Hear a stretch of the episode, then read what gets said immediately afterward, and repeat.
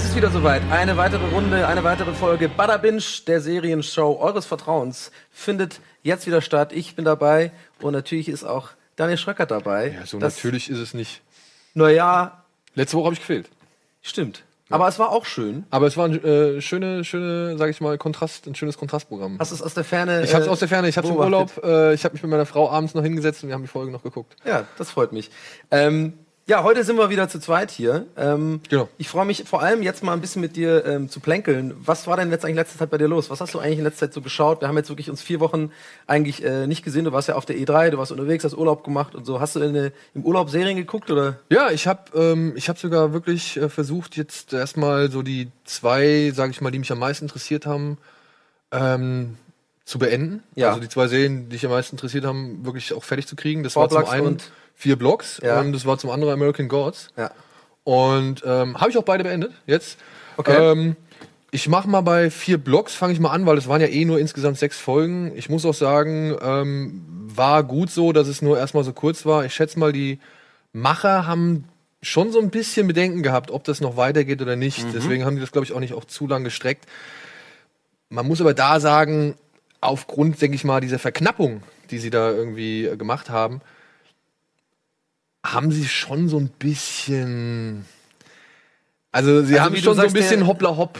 Also du für, da war, also es hört sich für mich so an, als würde jetzt, also wir haben ja, wir hatten ja Four Blocks in der Sendung, wie Genau. ihr alle wisst, äh, oder vier Blocks, sagst du vier, Vier Blocks, ich sag vier Ich Blocks. sag irgendwie immer vier, Four Blocks. Und da waren wir ja eigentlich alle ähm, erstmal sehr begeistert davon und war ja alles cool, aber es klingt jetzt für mich so, ich habe es nämlich nicht weitergeschaut, ähm, muss ich sagen, ähm, einfach aufgrund von der Klassiker. Irgendwie war da eine andere Serie, auch für Bada Binge, dann habe ich die wieder angefangen und irgendwann hast du so sechs, sieben angefangene Serien und dann war ich einfach so, okay, ich finde die geil, aber irgendwie nicht so geil, dass ich sofort weitergucken will. Aber, und du meinst jetzt, was äh, Also ich muss sagen, so? wie gesagt, ich, ich glaube, anhand der, sag ich mal, nur knappen Folgen, die oder Folgenzahl, die sie hatten, haben sie dann irgendwann gesagt, ey komm, wir müssen jetzt hier mal hier und da den ein oder anderen Schritt machen, der ja, den kann man schon als faul ansehen, sag ich mal, so was das Also Schreiben vom Drehbuch des, her, vom? Drehbuch her angeht, so von wegen, ja, Person X äh, sieht zufällig Person Y, folgt ihr und stellt dann Fakt C fest, so, weißt du? Also so, da waren schon ein, zwei Zufälle zu viel, sag ich mal, um Ab wann, sagen wegen, zu können. ab wann war das ungefähr so? Wir haben ja die ersten, Ja, was hatten so- wir nochmal besprochen gehabt? Die ersten drei. ersten drei, glaube ich, ja. Und dann aber so ab Folge vier fängt das dann schon so an, Ja, ja, okay. Und ich denk mal halt, sie haben das halt gemacht, weil sie halt irgendwie auch fertig, also wissen, wussten, dass sie fertig werden mussten. Mhm. Und haben dann gesagt, ey, ja komm, dann gehen wir mal hier den und den Schritt, fällen die und die Entscheidung so. Ich sag mal, in anderen Serien wäre man dann, glaube ich, echt nicht ganz so gnädig damit, wenn man die weiß, die Folgen sind irgendwie, keine Ahnung, oder die Staffel ist irgendwie Ja. zehn oder zwölf Folgen lang so. Aber die haben doch quasi ins Blaue hinein produziert, kann man ja sagen. Also die haben ja quasi das alles am Stück äh, produziert, Genau. ohne zu wissen, okay, wie kommt das überhaupt an? Äh, da frage ich mich dann, aber ist dann nicht eher so, dass man dann eher nicht sowas macht, sich sozusagen dann einschränkt, sondern sagt, okay, wir machen das ja eh und wir gehen hier all in. Äh, wir wissen nicht, ob es den Leuten gefällt. Weißt du, wie ich meine? Ja, ja, ich weiß, ich weiß. Also das ist auch eine Überlegung, die ich mir gestellt habe, beziehungsweise die ich wo ich die, die ich genauso sehen würde. Ja. Aber naja, ich meine, es gibt auch genug US-Serien, die machen halt auch solche Sachen, weißt du? Und Mhm. dann ist man dann vielleicht gnädiger, weil es aus Amerika kommt oder weil es professioneller gemacht Mhm. ist oder weil man sich da irgendwie ein bisschen mehr mit dem Thema auskennt oder weil da die Klischees einfach schon Mhm. eine viel längere Tradition haben. Ne? Also ich meine, so, wie gesagt, dass jemand zufällig XY sieht, wie er das und das macht, so, ja, Aber hört das mit einem Cliffhanger auf oder was? Also jetzt Ah, ohne uns, es dass wir jetzt, glaube ich, zu, zu, zu sehr jetzt versteifen auf diese Drehbuchgeschichte. Und Ja, so. ja, ja. Was ist denn so dein, dein allgemeines Also ich finde schon gut. Ich finde es auch, sage ich mal, legitim, dass sie es so machen, weil wie gesagt, es gibt genug Beispiele aus dem Ausland, die machen es auch so Ja. und da ist man dann auch nicht irgendwie gleich irgendwie mit dem Fallbeil und versucht das Ganze irgendwie kaputt zu Ja, hacken ja. so. Ähm, es ist ein relativ, also es ist schon so ein gewisses offenes Ende, kann man sehen, aber nichtsdestotrotz hätte man auch nach dem Ende, wenn jetzt keine zweite Staffel kommen würde, sagen können, ja, war nicht ganz rund, aber immerhin stimmig, Mhm. ja, so von der Welt her, die sie kreiert haben und von den Figuren her. Eddies Argument ist ja immer, sag ich mal, das große Argument ist ja immer, dass äh, Frederik Lau niemals in einem arabischen Clan hätte so weit hochkommen können als Deutscher. Ja. Ja, oder beziehungsweise wäre nie so tief da in die, in die Strukturen eingetaucht. Ähm, das, da gebe ich ihm auch recht, aber nichtsdestotrotz muss man ja sehen, gut, man braucht auch irgendwo eine deutsche oder beziehungsweise eine andere Identifika äh, Identifikationsfigur. Mhm. Und dafür war Frederik Lau da, denke ich mal. Und wie sie mit Frederik Lau verfahren, fand ich dann aber trotzdem eigentlich ganz cool. Beziehungsweise, mhm. das war, kam für mich sogar teilweise überraschend. Okay. Ja. Also ja, das habe ich auch gesehen, dass Eddie das gemeint hat, irgendwie, ähm, also in unserer, in unserer kleinen, illustren WhatsApp äh, ja. Film, Film- und Serienexpertengruppe. Ähm, da hat er auch irgendwie gemeint, ja, das findet er ein bisschen schwierig, dass ein Deutscher quasi ähm, diese Rolle übernimmt. Aber ich bin ja anderer Meinung. Ich finde eigentlich, ähm, also ich habe ja lange in Berlin auch gewohnt und so. Und ich würde jetzt nicht sagen, dass ich ein Kind von der Straße bin oder so. aber ich kenne natürlich auch ein paar Leute, die da so aufgewachsen sind, auch in der Nähe vom Cottbuser Tor und so die Ecke. Und es ist tatsächlich schon so, wenn du, das ist ja sehr multikulti und es sind natürlich auch deutsche Kinder gemischt mit vielen türkischen Kindern und arabischen, äh, arabischstämmigen Kindern. Und äh, wenn man mit denen tatsächlich aufwächst, sozusagen, dann, dann ist man schon einer von ihnen so ähm, oft. Und das wurde ja auch in der Serie, finde ich, auch ange ich ähm, finde es ange, ange, wie heißt anerzählt, dass er irgendwie, ja, du hast mich damals mit dem Messer sofort irgendwie, ja. und das finden ja, in diesen Kreisen ist ja sowas eine Geste von Respekt und Vertrauen. Und das hat er wohl, ich finde, so wurde es erzählt, dass er immer schon einer von denen war und immer so ein, so ein harter Kerl war. Von daher, finde ich es eigentlich schon auch glaubwürdig. Du, ich finde es auch nicht so schlimm. Also ja. es gibt auch andere, wie gesagt, es gibt so viel Undercover, irgendwie Bullenfilme oder, oder irgendwie Gangsterfilme, mhm. äh, wo halt irgendjemand, der eigentlich gar nicht zu der Gruppe passt, plötzlich da mittendrin in der Gruppe ist und dann ja. teilweise ihm das Vertrauen geschenkt wird, was nicht mal der, der, der eigene Bruder bekommt. So, ja? Also ja. das ist jetzt keine, Neu keine Neuerung, die es sie da ist ein bisschen so dieses Romeo und Julia-Ding irgendwie, finde ich irgendwie so. Also äh, die, jetzt, die, Verbind die Verbindung ist vielleicht jetzt in meinem Kopf ist es so eine Romeo und Julia-Geschichte, so ein bisschen, weil der Capulet irgendwie, also der, der Romeo ist da irgendwie auch, gehört irgendwie nicht so richtig dazu und dann, weißt du, das ja, ist so, so ein bisschen, also ich weiß, es ist sehr weit hergeholt, aber in meinem Kopf ist es irgendwie so ein Ding. Aber ganz schnell, wir müssen noch kurz ähm, auch die zweite Serie und ich gehe mal davon aus, äh, äh die du äh, berichten, äh, äh, also die du fertiggestellt hast, war bestimmt American Gods. American ne? Gods, ja, ähm, weil ich ja doch schon echt angetan war von der, der oh ja, ich auch. Der bis, Optik, bis dann die Wende kam. Die Wende kam bei dir wann? Ja, es ist schwierig. Die Wende kam, ähm, Asche auf mein Haupt. Ich habe es noch nicht fertig geschaut, aber ich, ich finde es auch irgendwie gut, da ehrlich zu sein. Und wenn, wenn ich halt eine Serie gucke und irgendwie merke, Alter, ich guck mir das gerade eigentlich nicht mehr so gerne an, sondern ich guck's irgendwie an, nur weil alle das gerade schauen oder weil halt weil ich damit angefangen habe und ich habe echt das Interesse langsam verloren ab Folge 7, ja? Aus irgendeinem Grund, ich kann es dir nicht genau sagen, mir wurde das alles too much mit Shadow Moon, die seine Reaktion ab Folge 7? Ja, ich glaube schon. Aber dann hast du nur noch eine Folge, dann ist die Staffel Oder war das war das nur sind nur noch eine? Nee, dann war es Folge 6. Ich weiß noch, dass mir zwei fehlen. Okay. Dann war es Folge 6, genau. Ja. Ähm, es wurde mir ein bisschen zu viel mit seiner also mich, ich habe irgendwann angefangen, dass er mich echt nervt, Shadow Moon. So wie er, wie er reagiert auf die Umwelt, dass er ein, manche Sachen so voll als so total normal empfindet, die jeder andere Mensch als so sagt, so okay, what the fuck. Und dann auch wieder, wenn ob auf, auf einmal wieder so ein Blitz aus dem Himmel kommt oder so, dann ist er auf einmal wieder so voll, oh, was passiert hier gerade? Das kann doch nicht sein. Weißt du, ja, irgendwas. Ah. Aber ich habe gelesen, ähm, dass das eigentlich wirklich schon sehr akkurat zum Buch sein soll. Ja? ja. Dass es irgendwie so, ein so eine Figur ist, ja, die man halt A nicht richtig einzuschätzen weiß, beziehungsweise wenn man so sieht, was sie halt macht und wie sie sich verhält, mhm. nicht wirklich so, weiß ich nicht, vielleicht als gut geschrieben empfindet. So. Mhm. Also ich glaube, das soll schon irgendwie ähm, eine Absicht sein, ja, weil ich kann mir vorstellen, das sind jetzt nur acht Folgen für die erste Staffel, also geht ja auch, glaube ich, weiter, so wie ich das schon ja. gelesen habe. Ähm, ich kann mir vorstellen, dass der halt noch ein bisschen, also dass seine große Stunden noch kommen werden, weil okay. jetzt war eher so, was mir so aufgefallen ist, was wichtig war wohl äh, seine Frau, ja, die kriegt ja dann doch relativ viel gut, Screentime und es gibt in der, ich glaube in der vorletzten Folge gibt es eine Art Rückblickfolge nochmal, mhm. wieder mit ähm, hier, wie heißt sie? Sucker Punch Darstellerin äh, Emily Browning. Ja. ja, aber da spielt sie halt nicht die Rolle, die sie bisher gespielt hat. Okay. Und diese Rückblickfolge fand ich ziemlich geil, weil in dieser Rückblickfolge kriegt vor allem Pablo Schreiber der, das der, ja Folge 7 sein, oder was? Genau, der Leprechaun, der kriegt da halt nochmal eine schöne ja, Backstory. Den ich geil, wollte ich auch noch sagen. Und auch er, er ist so ein, weißt du, also Wednesday, hier äh, ähm, Scully, ja. ähm, der Techniktyp, dann hier Crispin Glover mhm. zum Beispiel. Das waren so alles Sachen, die haben mich dann doch noch interessiert. Aber um mal kurz dann ein kleines Mini-Fazit zu ziehen, ich muss sagen, ich bin nach der achten Folge nicht so ganz glücklich. Ja? ja. Ich fand das Finale oder das Sehr große gut. Ding, ja, das fand mich. ich jetzt irgendwie so ein bisschen ja blieb hinter meinen Erwartungen zurück. Mhm. Ja gut, ich weiß, wir befinden uns erst am Anfang der Geschichte irgendwie, keine, keine, also keine Frage. Aber nichtsdestotrotz hätte ich mir da irgendwie in etwas, weiß ich nicht, einen wuchtigeren und spektakuläreren vielleicht oder einfach ja. irgendwie noch einen größeren What the fuck Ausstieg gewünscht. So. Okay. Weil jetzt den Ausstieg der war irgendwie, war der schon erwartbar, beziehungsweise war der so, ja, das, das, was man vielleicht unbedingt bringen muss, Ja. aber nicht das Stück, was noch über die letzten, also die letzten fünf Meter, die man noch irgendwie darüber hinausgeht, Ja. weißt du? ja, ich werde es mir Fall angucken, jetzt vor allem, wo du gerade äh, gesagt hast mit der Leprechaun-Geschichte, weil das wollte ich eigentlich vorhin auch noch sagen, dass er mir dann zum Ende der Einzige ist, der mir so richtig immer mehr gefallen hat mit Äh, Folge. muss ich auch sagen. Also ich fand Rolle. ihn, ich fand ihn richtig, richtig cool. Ja, und auch noch ganz kurz, dass wir loswerden, äh, äh, dazu noch, weil wir hatten ja auch äh, American Gods hier besprochen und ich fand es so interessant im Nachhinein, weil eigentlich muss man sagen, du bist ja das wandelnde Filmlexikon und da, also ich habe ja kein Land auf dich, wenn es um Film, äh, Schauspieler, also Hintergrundinfos, also wenn es generell um solches Wissen geht und ich war so stolz auf mich.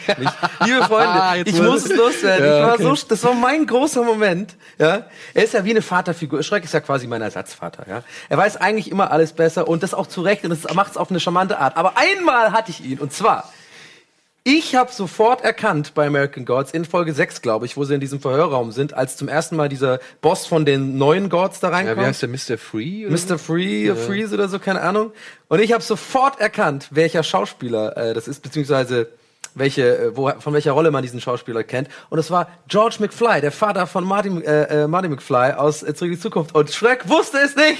Beziehungsweise, ja, ich wusste es nicht, ich wusste es nicht, Yes. beziehungsweise habe ich ihn halt, ähm, ich dachte nur die ganze Zeit, ist das der Typ aus Drei Engel für Charlie? Ja. Was natürlich ein bisschen beschämender ist, dass Ja. ich Drei Engel für Charlie, Figuren aus Drei Engel für Charlie mehr erkenne als aus Zurück in Ja. die Zukunft. Ein Film, den ich glaube ich 85 Mal gesehen habe. du hättest mich sehen sollen, als ich dir so geschrieben habe, so, ich sag, ich, ich, der kommt dir doch bekannt vor, oder? Und dann Schreck direkt angeworfen, das Lexikon. Äh, ich weiß, ja, da, enge drei Engel für Charlie, so, du wirst dich so aufregen, wenn ich dir jetzt ja, sag. ja. Und es war auch so. Na gut.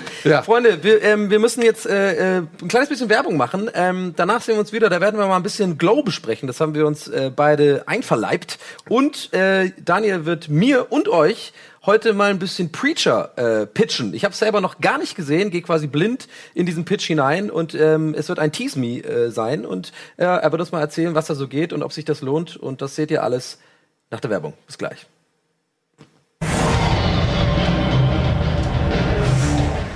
Willkommen zurück zur aktuellen Folge Bada Binge. Und ja, wer auf Netflix in den letzten Tagen unterwegs war, wird wahrscheinlich nicht drum rumgekommen sein, beziehungsweise konnte es wahrscheinlich nicht übersehen.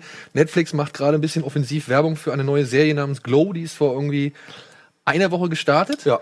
Und man hat auch bei uns im Forum oder auf Twitter und was weiß ich, haben wir äh, mehrfach irgendwie mitbekommen, hey, Glow, Glow hier, Glow Der da. Hype-Train ist ja, da Habt es gesehen und auch. Glow, guck mal hier und nichts, nichtsdestotrotz und was weiß ich. Und deswegen haben wir uns natürlich Glow jetzt einfach mal angeschaut und präsentieren euch unsere Meinung in unserem Recap.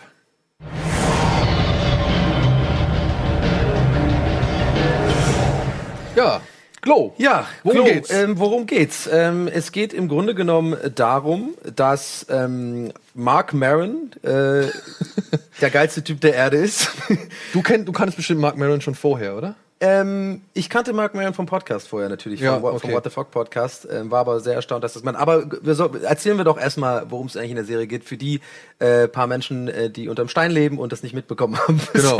Es geht um eine, ja, wie soll man sagen, arbeitslose Schauspielerin, dargestellt von Alison Brie aus Community, ähm, die, ja, wie gesagt, keine Jobs kriegt und irgendwann ein Angebot erhält, nachdem sie eine Casting-Agentur-Agentin richtig genervt hat. Ähm, es wird eine neue Show produziert, in, denen, in der es um Frauen-Wrestling geht. Soll Glow heißen. Glorious Ladies of Wrestling. Basiert übrigens auf einer wahren Geschichte. Die Serie gab es Ende der späten 80er wirklich. Oh, das wusste ich Wurde nicht. für vier Staffeln produziert. geil. In Las Vegas wohl. Ja. Und ja, und Addison Brie, ähm, Ruth heißt sie, kriegt halt jetzt die Gelegenheit, da beim Casting mitzumachen und ja, kommt zusammen mit 14 anderen Damen, nee, mit 13 anderen Damen in die Endauswahl. Mhm. Und ein ehemaliger Hollywood-Regisseur, bekannt für irgendwelche Schundproduktionen namens Blood Disco und Blood Disco 2. Ja. Äh, Eigentlich Sachen, die dir normalerweise gefallen, oder? Solche. Ja, nee, ich meine, die gab's, gibt's ja nicht. Ja, ja, aber so in die Richtung ist aber doch auch so ein sowas bisschen äh, fand ich schon richtig cool. Ja, Ja, ja, glaub ich ähm, äh, Wie heißt der? Sam Sylvia oder so, glaube ich, ne? Äh, ich glaube ja. Ja, ähm, dargestellt von dem Podcaster und Stand-Up-Comedian Mark Maron. Der ist quasi als Regisseur dafür verantwortlich und versucht jetzt halt nun die 14 Frauen auf Spur zu bringen, sage ich mal, um halt in einer Wrestling-Show A, einen Charakter zu performen und B, sage ich mal, dann auch gleichzeitig irgendwie Hass und Liebe des Publikums zu schüren und gleichzeitig aber auch, ja, ein paar Wrestling-Moves irgendwie zu trainieren oder zu erlernen und zu zeigen. Ja. Und darum geht's eigentlich. Und daraus würde er einen Film machen auch, klar. Genau. Ich, ne? Also das ist nicht nur die Ich glaube, irgendwie, äh, habe ich das eigentlich richtig verstanden? Also der, der ist ja quasi von diesem TV-Dude über den Produzenten, äh, zu dem wir noch nachher kommen, irgendwie beauftragt worden, da die Regie zu führen. Aber ich habe bis, bis jetzt noch nicht so ganz verstanden, war das jetzt dann, sollte er der Director sein für eine, für eine TV-Pilot? Ja, also so habe ich es verstanden. Aber ich habe immer das Gefühl gehabt, da hat er dann so eine eigene Vision noch gehabt, dass er so eine Art Film draus macht, aber wahrscheinlich äh, habe ich das Ja gut, es kam, er hat ja so eine, also er hat so eine, oder man merkt innerhalb der ersten drei, vier Folgen, dass er, ich glaube, oder zwei, drei Folgen, dass er so eine Art Storyline sich ja ausgedacht Ja, hat. genau, das Über die, die Endzeit, in der Frauen irgendwie um ihr Recht oder Ja, um die Vorherrschaft die, die, kämpfen. Genau, das meinte ich. Das hat mich so ein bisschen verwirrt, weil am Ende ist es ja dann eher, geht es eher ähm, äh, so darum, dass es klar wird, das ist eher so eine TV-Produktion. Aber am Anfang war ja das, und das habe ich nicht so ganz. Nee, also es ist eine TV-Produktion, so wie ich es verstanden habe. Mhm. Und seine Storyline ist halt diese, diese Endzeit-Geschichte, in der Frauen quasi um ihr Ja. Recht kämpfen und gleichzeitig auch um die Vorherrschaft in der Welt. Und Es gibt keine Männer mehr und sowas. Es gibt keine irgendwie. Männer Ja, ja, ja. mehr und äh, 80s irgendwie. Und ja, wie es halt in so Serien ist, wo halt äh, ein Ensemble irgendwie ähm, eine, sag ich mal, sich einer Sache verpflichtet, gibt es da natürlich verschiedene Charaktere, die haben alle ihre verschiedene Backstory oder unterschiedliche Backstory. Und der ein oder andere, die haben halt auch noch, sag ich mal, eher private, persönliche Konflikte. Ja. Unter anderem gibt es eine afroamerikanische Darstellerin, die auch als Stuntfrau bei Filmen irgendwie zuständig ist. Die hat schon so eine kleine Hintergrundgeschichte mit Sam. Ja, die haben schon mal gearbeitet und sie ähm, ist auch, glaube ich, ein bisschen stellvertretend, also die Rolle ist stellvertretend auch ein bisschen dafür, dass der Zuschauer so ein bisschen Einblick bekommt darin, dass ich glaube, Sam nicht immer der kompetenteste äh, sowohl Director als auch Mensch ist, äh, was man ja sowieso einfach an der Art merkt, wie er mit Leuten umgeht. Also er spielt ja ein klassisches Arschloch so, aber auch mit so einer gewissen, so liebevoll, also man, man mag ihn trotzdem, auch wenn er die gemeinsten Sachen konstant raushaut, hat man immer das Gefühl, einfach in den Augen auch ein gutes Herz zu erkennen auf, auf eine gewisse Art und Weise irgendwo und äh, genau und, äh, und diese Rolle ist natürlich dafür da, um auch nochmal zu zeigen, ja, ähm, der ist nicht nur menschlich so, sondern der ist auch ein bisschen inkompetent vielleicht, wenn es um Filme geht und so. Der hat, sie sagt ja ein paar Mal so Sachen, wo man sich schon zusammenreimen kann. So, das war ja echt eine Katastrophe, das passiert uns hier nicht nochmal oder Ja, irgendwie vor so. allem, weil ihr Mann ja, glaube ich, auch schon für mit ihm zusammengearbeitet Genau, der ja nachher den Re äh, Referee, Genau. der ist einer meiner Lieblingsfiguren übrigens. Ja? Ich finde den super sympathisch. Den finde ich richtig gut. Ja, Glow sind zehn Folgen, a 30 Minuten. Ja. Und was man jetzt mal so, ich, das waren jetzt wirklich die Anfänge, die wir jetzt irgendwie detailliert beschrieben haben. Äh, ich versuche mal, oder wir versuchen jetzt natürlich erstmal ohne große Spoiler ein bisschen auf die Serie einzugehen. Ich muss sagen, ist ein netter kleiner Zeitvertreib. Ja, also es ist, man kann ja gar nicht richtig spoilen, fällt mir gerade auf. Also klar, die, es gibt bestimmte Plot-Sachen, die kann man natürlich, das ist dann Spoiler, aber im Grunde genommen ist ja klar, was passiert. Ich meine, das ist ja schon auf dem Cover, da sind die ja schon quasi fertig geschminkt und äh, das Ensemble ist ja klar eigentlich, dass ne, im Endeffekt wird die Show halt irgendwie wohl geben. Wie, weiß man nicht. Ja, aber zum Beispiel jetzt mal direkt in, ins Blaue gefragt. Ne? Ich habe die, die, die ersten beiden Folgen habe ich zusammen mit Andy und Eddie geguckt. Und wir haben uns die angeguckt und dachten so, oi, das macht schon Spaß. Also Mark Maron war halt Habt ihr cool. wieder was ohne mich gemacht? Ja, danke, mich hat keiner gefragt. Ja, das war ein Wochenende, wo du wahrscheinlich wieder on Tour warst. Auch wieder on Tour war ich, ja. Donny, du bist, du bist noch jung. Ja, es stimmt. Ja, du gehst noch raus, du triffst noch Menschen. jung. Ja, und äh, unser eins, wir sitzen halt irgendwie mit ein bisschen Glück ab und zu mal hier und da auf einer Couch und Ja, freuen uns. okay. Nein, ist, Ja. ist, ist ja gut. Ihr, ihr, ihr fandet, ihr wart erstmal Wir waren erstmal erstmal angetan so. Das Ja, war ein Tito. Charmantes kleines Ding so, die Figuren, der Humor war vor allem stimmig, das Ja. war nicht zu überzeichnet. Ähm, hat sich auch irgendwie mal hier und da zwei, dreimal ein bisschen ernst genommen, aber es war halt nicht so Slapstick oder so albern oder Meta Ja. so. Also es war eigentlich, ich finde auch gerade dafür, dass es in den 80ern angesiedelt ist, finde ich eigentlich ganz angenehm, dass sie nicht so mit der Kulisse irgendwie, dass sie die Kulisse nicht so nach vorne drängen.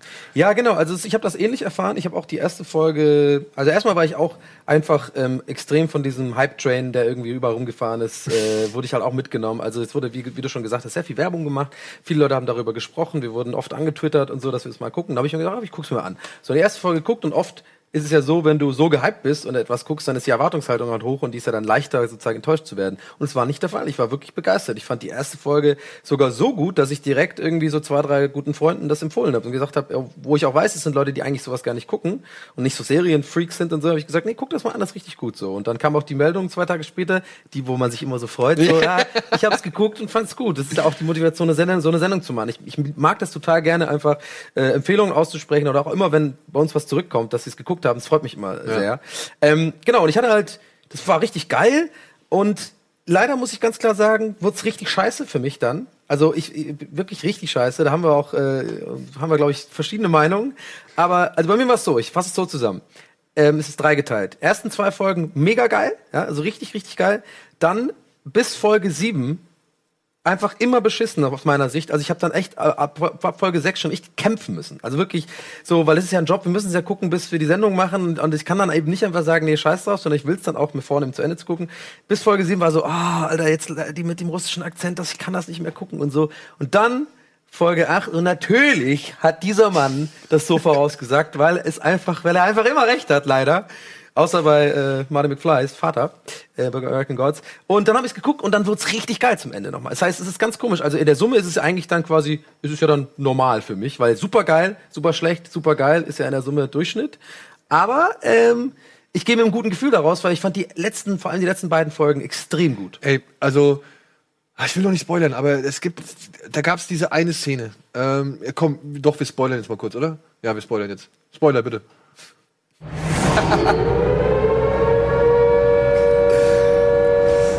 oh oh. Da gibt's diese Szene, wo Sam mit Ruth, also der Mark Maron mit Alison Brie, Mhm. zu dieser Abtreibungsklinik fährt. Ja, Hammer. sehr gut gemacht, ja. Hammer. Da ist das, das war Herz. für mich, ja, da, ich guck mal hier, krieg ich Gänsehaut. Ja, Ja, ja, da krieg ich echt Gänsehaut. Kriegt er echt wirklich, sieht man wirklich, der hat wirklich Gänsehaut.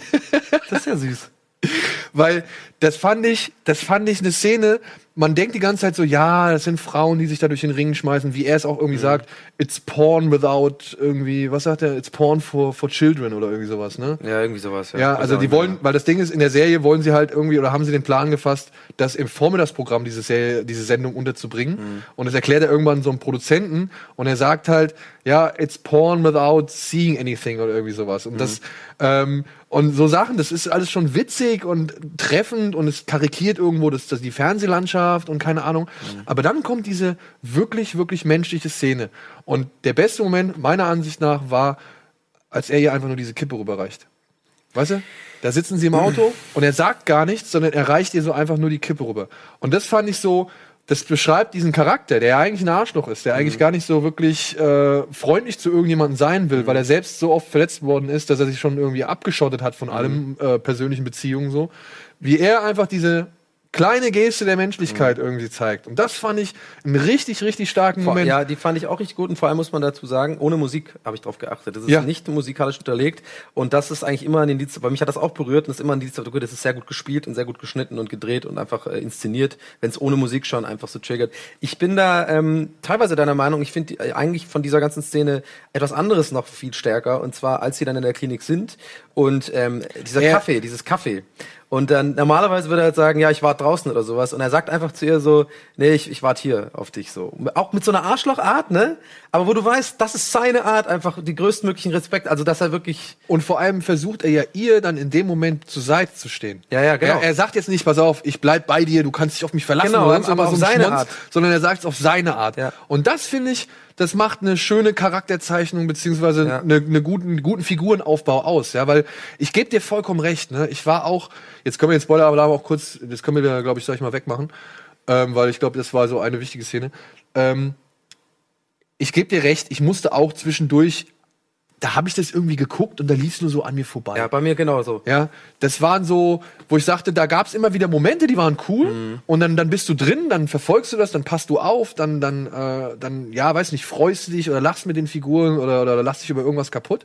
Aber da gab's auch so viele Szenen, wo ich dann denke, da so, oh, was, was haben wir Ja, jetzt gerade also das mit dem russischen Akzent, das hat mich fertig gemacht. Ähm, das hat mich wirklich wahnsinnig gemacht. Und zwar, es ist ja klar, äh, dass es so von von der, wie heißt die Emily äh, nochmal hier die, äh, wie heißt? Brie? Ja. Ruth? Ruth, Ruth quasi. Es ist ja klar, ähm, dass es extra so gemacht sein sollte, dass, dass du dich Zu als Zuschauer so ein bisschen fremdschämst und dass sie das überzeichnet spielt und dass sie diese, Rolle zu ernst nimmt. Aber es ging dann fast zwei Folgen lang und sie hat immer nur dieses in the Soviet Russia, wie du. Und es war immer nur für mich nur so, ach bitte hör auf damit. Obwohl man will ja, also es ist ja so gemacht, dass du als Zuschauer bitte hör auf. Aber das war dann so lange und ich war dann wirklich so, oh, ich habe so einen Hass auf die, ich kann das nicht mehr gucken. Wenn die noch einmal irgendwie in Soviet Russia, wie du this äh, sagt, dann kann ich nicht mehr.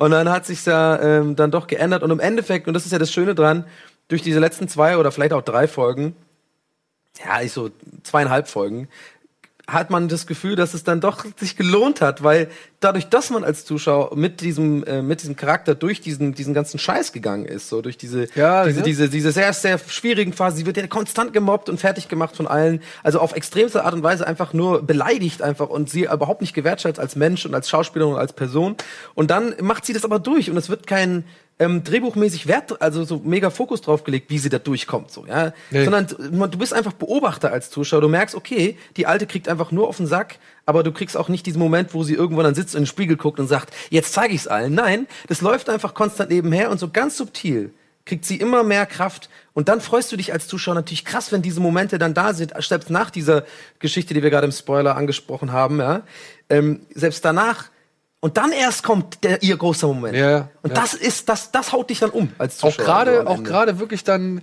was ich so ein bisschen schade finde ja wir saßen nach diesen zwei Folgen bei Andreas und und Eddie saßen wir da Mhm. und ich habe gesagt ich fänd's ein bisschen schade wenn die Serie genau darauf hinsteuert wo sie hinsteuert Mhm. ja weil ich hätte eigentlich schon ah, jetzt müssen wir doch wieder spoilern glaube ich oder ist das ja, versuch's ohne.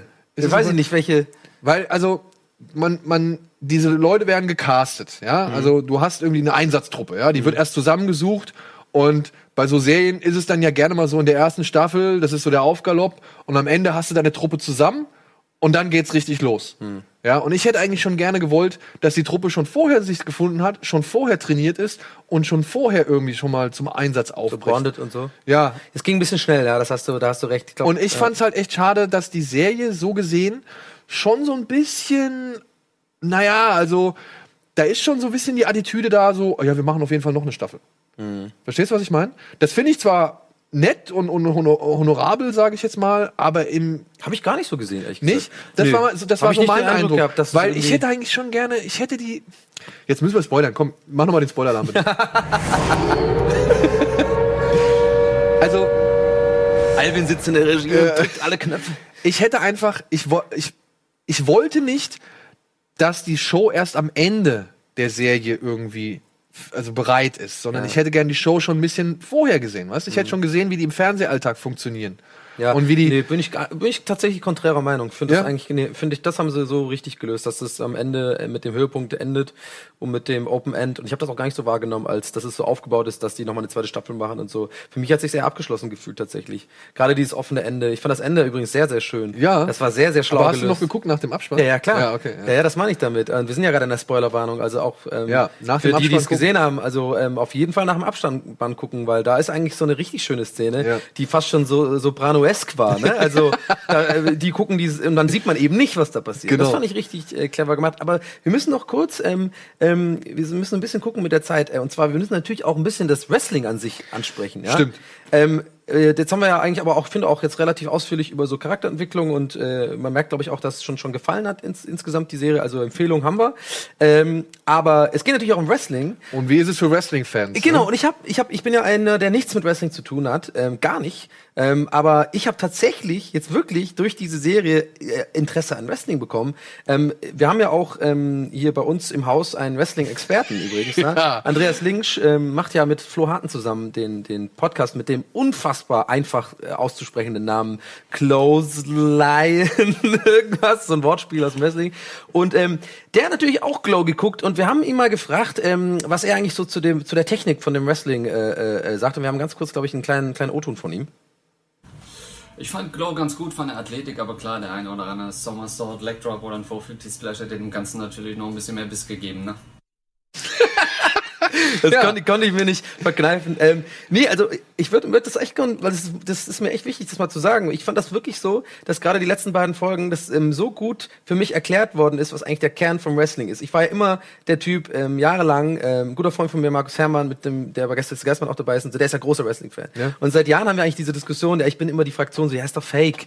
Ich bin einer von denen, du, die, die, die man in der Serie eigentlich nicht mag, die so sind, so, das ist doch fake, es macht doch alles, ist doch egal. Und ich habe erst durch die Serie wirklich gecheckt, ja, nee, ist doch scheißegal, dass es fake ist, es ist voll die Kunst, ähm, das darzustellen, dieses Gut versus Böse. so eine Rolle zu, so, so zu machen, dass alle einen ausbuhen und eine Rolle so zu machen, dass sie übertrieben heldenhaft ist und dann clashen die einander und das ist alles so richtig wie eine Soap. So wird's ja in der Serie auch äh, als quasi Vergleich. Äh, so eine, das fand ich ein guter Vergleich. Das fand ich krass. Und dann habe ich, äh, äh, damit bin ich jetzt auch fertig mit meinem Pamphlet hier, habe ich wirklich ähm, gestern Nacht noch gegoogelt, so alte Hulk Hogan-Videos und so, weil ich natürlich die Moves jetzt gesehen habe von den Girls Ja. und die sind ja relativ, sagen wir mal, low-key, ja, bis auf diesen einen Sprung, der ist natürlich anspruchsvoll. Und da guckst du dir mal an, so Hulk Hogan aus den 80ern und so, die machen die krassesten Sachen so. Ne? Ja. Wo ich denke, okay, ich habe offiziell jetzt großen Respekt für Wrestling. Also vor der Athletik habe ich auch absoluten Respekt, Mhm. weil die müssen schon wissen, dass wenn sie da irgendwie einen Rückwärtssprung vom Seil vom dritten machen Mhm. und da steht einer, dass die den auch treffen und dass der die quasi abfedert und so weiter und so Mhm. fort. Und trotzdem muss es ja noch heftig aussehen. Klar, das wird durch die Mikrofone in den Bodenmatten und so immer verstärkt. Ja, ja. Aber also ich sag mal, vor dem Handwerk Wrestling kriegt man auf jeden Fall durch die Serie oder in das Handwerk Wrestling kriegt man in die Serie schon einen kleinen, netten Einblick. Ja. Ich sag mal, es geht detaillierter. Bist du Wrestling-Fan? Also- ich war früher wirklich Okay, sehr, also überzeugter, okay. über, sehr überzeugter Wrestling-Fan. Ich habe das als kleiner Junge auf Tele 5 und was weiß ich, Ja. auch in den Ami-Sendern oder in den englischen Sendern, ich habe das aufgesogen. Ich fand das geil. Ich komme so Okay. aus der, ja, ich komme halt aus der Hulk Hogan, Ultimate Warrior, Macho Man Ah, ja, äh, und sowas. Hitman, hey, Brad Hart. Brad Whitman Hart Ja, und genau, so, aus der, ja. aus der Ära komme ich halt, aus Legion of Doom und so Sachen halt, Bushwhackers, bla bla bla, ja. Also du, du kennst dich da aus und du sagst, Was heißt, ich kenne mich aus, also ich kenn, ich würde niemals so viele, sag ich mal, technische, sag ich mal, Griffe und Namen nennen können, wie jetzt zum Beispiel Andreas Ja. oder so, ja. Aber ich habe die glorreichen Kämpfe, ich, ich habe ziemlich viele glorreiche Kämpfe auch live verfolgt. So, Ja. ja. Der Käfigkampf mit Rick Root, wo sie irgendwie dann wirklich auch richtig schon bluten, wo sie halt die Käfigtür irgendwie, äh, den Kopf in der Käfigtür einklemmen und dann richtig echt? schon das Blut spritzt und so. Also da waren schon ein paar coole Sachen dabei. Und es gab auch mal so eine Deutschlandtour mit Macho Man, wo sie ihm sein, sein Knie mit so einem Stuhl bearbeitet haben und der dann noch Wochen danach irgendwie gehumpelt ist und Okay. so. Also ich habe da schon einen gewissen Respekt vor, aber natürlich ist das Laienschauspiel und Laientheater und irgendwann wurde es mir halt auch irgendwann zu blöd. Ja, wenn dann so ein Charles Barkley und so ein, ähm, hier, wie heißt der Tätowierte? Dennis Rodman irgendwie ja, so im ja. Wrestlingring stehen und dann die ganze Zeit nur im Kreis und Trump. nichts- Ja, oder Donald Trump. Das ist, das ist, das wurde mir dann irgendwann zu too much. Aber bezüglich der, der Serie, so, ich muss dich kurz äh, Ja, ja, in ne- deinem Wrestling, bezüglich der Serie wolltest du sagen, aber das hat Aber so ich fand, ich fand schon, dass sie einen sehr respektvollen Einblick in, in das Geschäft Das oder in das, in, das, in, in das Handwerk Wrestling geschaffen haben. Der könnte detaillierter sein, da könnten ein bisschen mehr irgendwie Techniken noch erklärt Mhm. werden und so weiter und so fort. Aber wir sind ja auch erst am Anfang. ja, aber, aber ähm, denk an die Laien wie mich und ich glaube, aber bei mir haben sie es ja geschafft und ich glaube bei vielen anderen auch. Ich glaube auch, du darfst es nicht zu sehr machen. Du Okay. darfst es nicht zu Ja, sehr da genau. reinpressen, weil dann kriegen ganz Leute, Leute ganz schnell so den Schrecken so, Genau, oh, und so haben sie es ja gemacht. Und ich fand das schön, auch diese emotionale Ebene auch mit dem Sohn, dass einfach nochmal klar wird, okay, dem ist es wichtig und deswegen will das machen. So, wir ziehen kurz ein, ein Fazit, würde ich sagen. Ja. Daniel, was, was ist dein Fazit von Glow? Also wie ich schon mal eben gesagt habe, ist es wirklich ein netter kleiner Zeitvertreib mit schönem 80er Kolorit, der nicht so sehr nach außen getragen wird oder der sich nicht so Mhm. dick auf die Fahnen geschrieben wird, wie jetzt zum Beispiel in, in anderen Serien, wo das halt auch wirklich auch Bestandteil, sag ich mal, des ganzen Konzepts Stranger ist. Things zum Beispiel. Stranger Things. Und ich muss sagen, ähm, ich mochte die Figuren, auch wenn sie nicht alle irgendwie vollkommen, sag ich mal, ausgefeilt waren. Und schon so die Beziehung zwischen Debbie, das ist die, diese Hausfrau, Mhm. die aus der Serien, Soap-Serie rauskam und jetzt da so ein bisschen der Star ist, Mhm. und Ruth. Das war so ein Motor, der mich angetrieben hat. Und Mark Maron war Ja, halt Mark auf jeden Maron, Fall, Hammer. ja, der war mit so das Highlight. Plus diese zwei, drei emotionalen Momente, die sich die Serie nach einem doch etwas wie soll man sagen, drögen Aufgalopp irgendwie äh, leistet, die haben den richtigen, die haben die richtige Wirkung erzielt. Ist nicht die beste Serie, ist nicht die perfekteste Serie, aber für 10 Folgen, a 30 Minuten kann man sich das wunderbar Ja. gerne reinziehen. Äh, mein Fazit ist, dass es auf jeden Fall so ist, dass ähm, man der Serie eine Chance geben soll, wenn man sich ähnlich fühlt wie ich, so nach vier, fünf Folgen, dass es ein bisschen ja schwer äh, wird, ein bisschen ja langsam alles sich, sich entwickelt und auch ein bisschen sozusagen dann sich das nervig anfühlt. Auf jeden Fall dranbleiben, weil das Ende ist wirklich äh, grandios. Und äh, ich bin eigentlich sonst sehr d'accord mit dem, was du gesagt hast. Auch Mark Maron war für mich eine riesen Überraschung, weil ich kenne den eigentlich nur aus dem What the Fuck äh, Podcast. Ich kannte den gar nicht. Da ist er ja komplett anders. Also das ist eine, also der spielt wirklich, der ist ja total lieb und ganz netter und lustiger, äh, sehr, sehr höflicher Dude im Podcast. Also, also schon, finde ich, nicht übertrieben höflich, aber im Vergleich zu der Rolle, die er spielt, natürlich äh, Unterschied wie Tag und Nacht.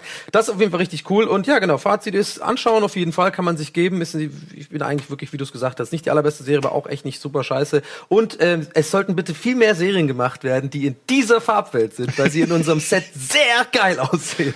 Genau. Das ist unser Fazit. Und wir machen jetzt ein kleines bisschen Werbung. Genau. Und melden uns dann gleich zurück mit einem Fix mich an von mir. Preacher. Bis gleich. Herzlich willkommen zurück aus der Werbung. Hier bei Bada Binge, dem Serienformat eures Vertrauens. Und äh, es geht jetzt direkt los. Und zwar hat ähm, mein lieber Freund Daniel Schröckert eine Serie mitgebracht. Er hat es quasi im Gepäck dabei. Preacher heißt sie. Ich habe gar keine Ahnung davon. Habe extra wirklich mich nicht mal ansatzweise damit beschäftigt. Ich weiß also nicht mal, welches Genre es ist tatsächlich. Du wirst also deinen Spaß haben. Und das wird jetzt Daniel vorstellen in unserer allseits beliebten Rubrik Tease Me.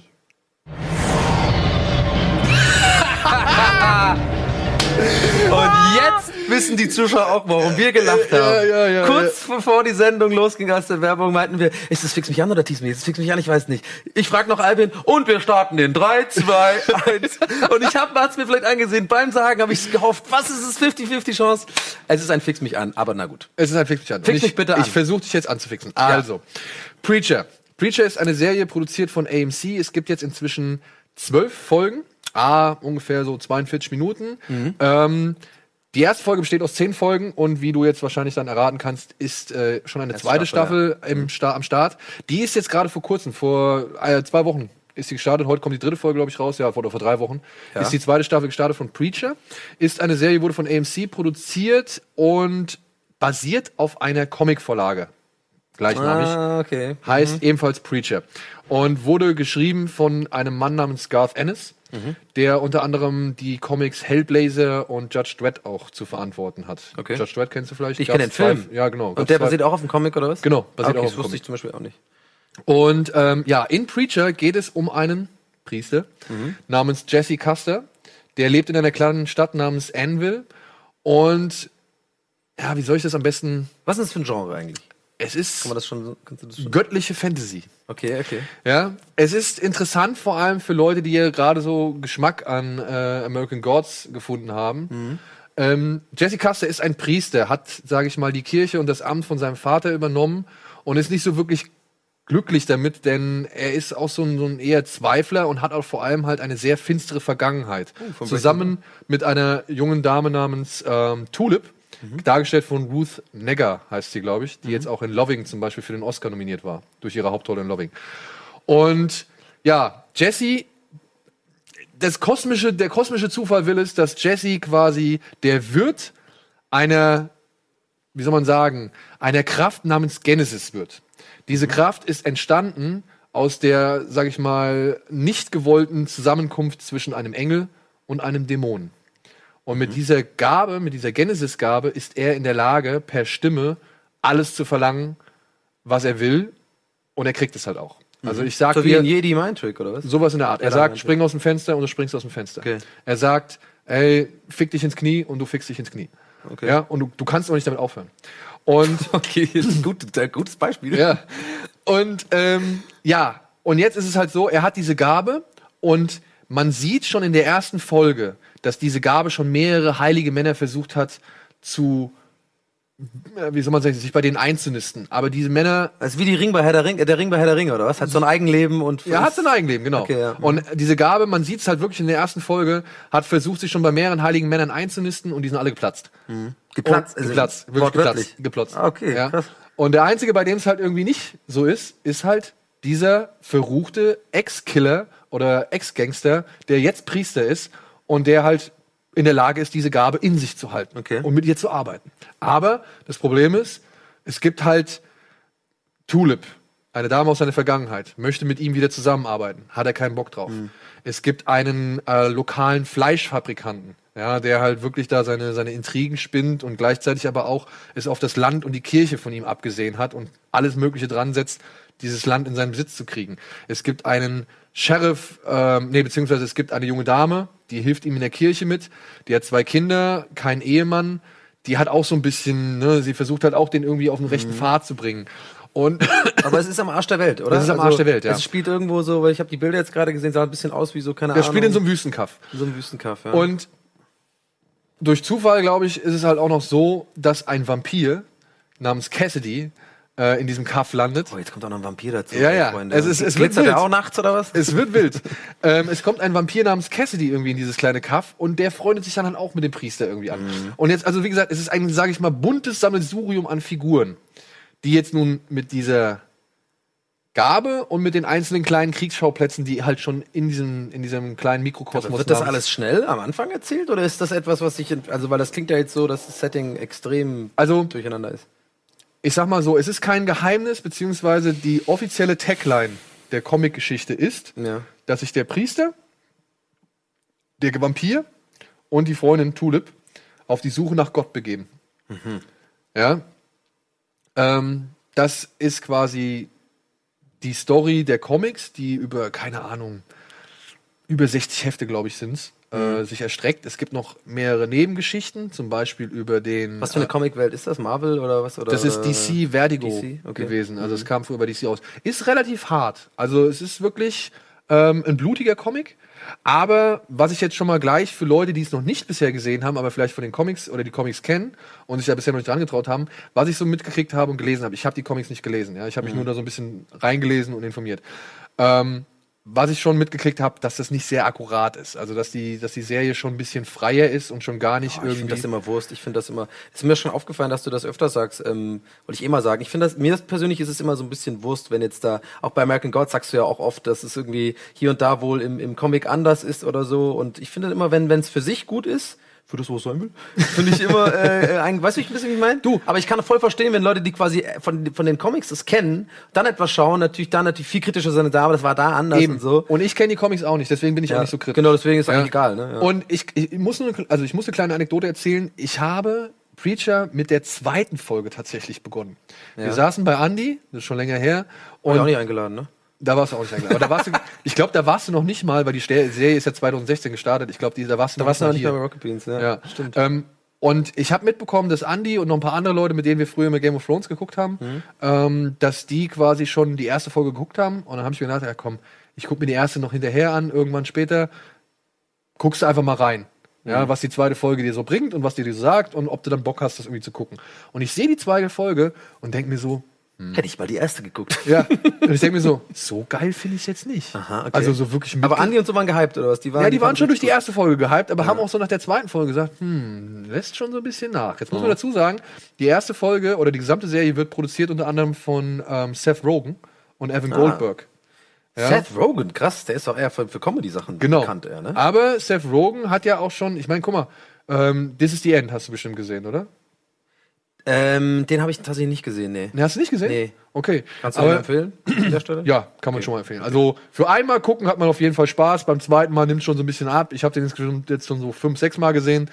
Ähm, muss man auch nicht unbedingt machen. Ja? Okay. Aber ich, ich, weil der läuft auf Sky und dann gucke ich dann immer rein. Ja, also okay, dann bleibe ich okay. da hängen und manchmal, also weil der gerade der Anfang ist eigentlich echt so sehr lustig. Ja? Weil da halt wirklich auch alle Leute. Ist es das mit, wo auch ähm, äh, James Franco James? Franco, Ah, war der Michael in diesem Haus, wo sie sich das genau, doch, genau. Ah, doch, dann habe ich den Rihanna, Anfang, den habe ich nicht ganz gesehen. Craig Robertson. Aber das ist doch auch ein Comedy. Das ist auch ein Comedy, aber der wird später richtig fantastisch. Ah, okay. Darauf Ja? wolltest du hinaus, dass er da genau. ernsthaft Also der spielt halt auch mit dem Thema Himmel und Hölle. Ah, okay, okay. Ja, okay. und ähm, ja, das macht halt auch dann, das macht dann halt auch wirklich ähm, Preacher.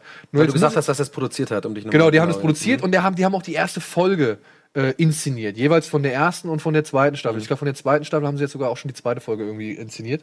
Und die erste Folge habe ich mir dann danach angeguckt und die ist so in so einem Grindhouse-Feeling. Ja, so, also das wird so mit ein bisschen Filmfehlern, ein bisschen Bildstörungen und so äh, ein bisschen erzählt und auch so ein bisschen, wie soll man sagen, ein bisschen so shabby. Ja, also so, so, als wirkt, als wäre es so ein echter 50er Jahre B-Film oder so teilweise. Okay.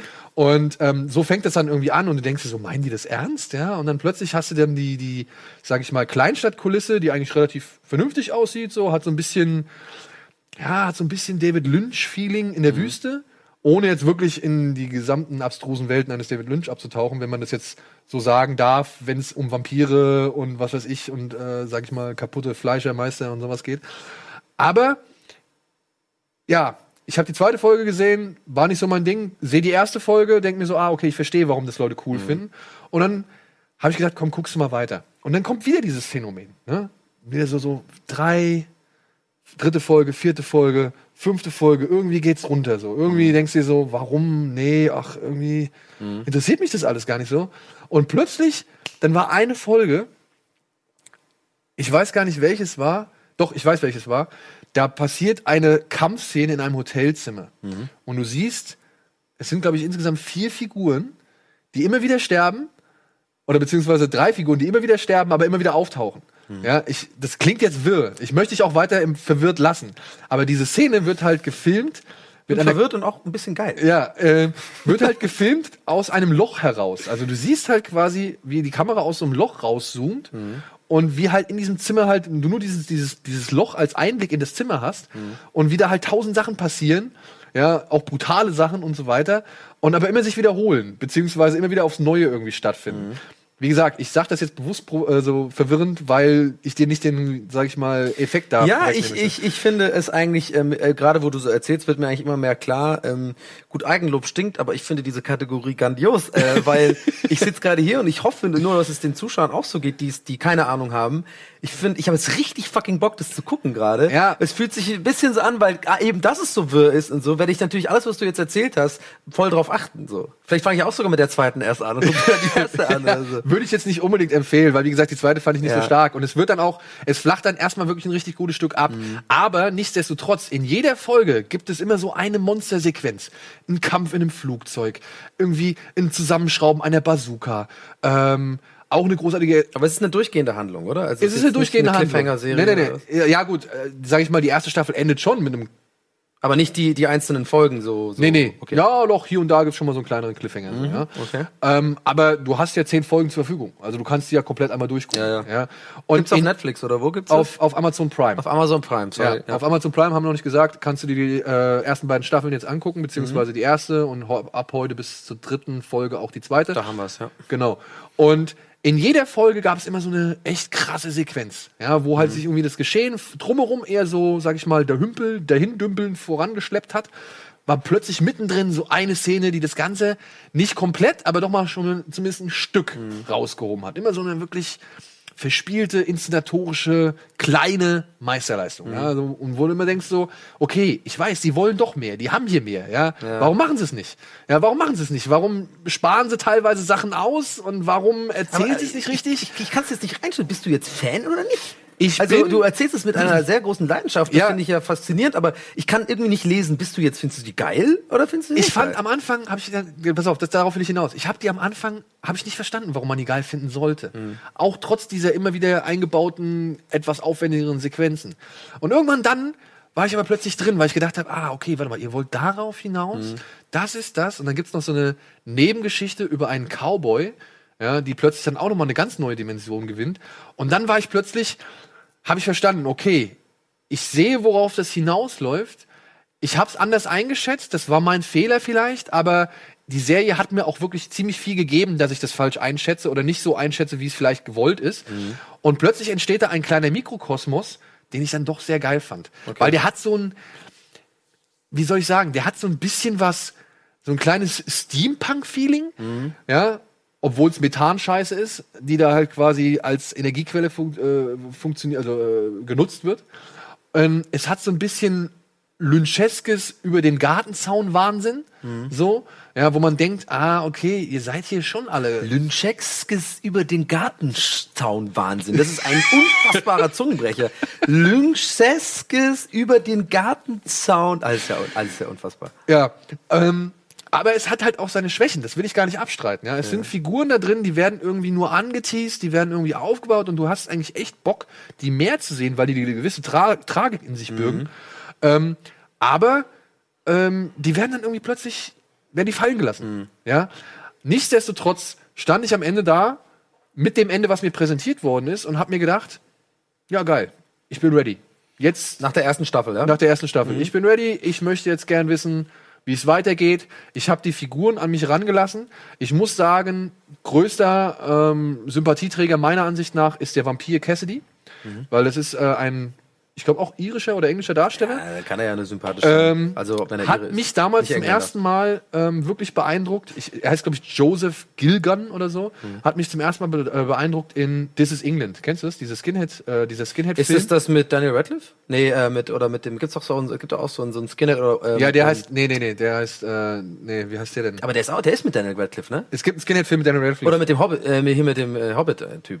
Ich verwechsel die beiden immer, ne? Äh, Daniel Radcliffe und äh, Ah, also Frodo. Harry- nee, mit äh, Frodo ist Hooligans. Ah, Hooligans, Green Street genau. Hooligans. Das meinte ich. Und mit Daniel Radcliffe ist dieser Imperium, heißt der. Das ist Genau, der, ja, das die ist haben der was, die, die, verwechsel ich immer, Ja. die beiden. Naja. Ähm, nee, aber This is England. Wenn du This is England noch nicht gesehen hast, Bitte, Gut, ja? guck's dir an. Okay. Es gibt zwei, zwei Filme dazu und auch eine Serie.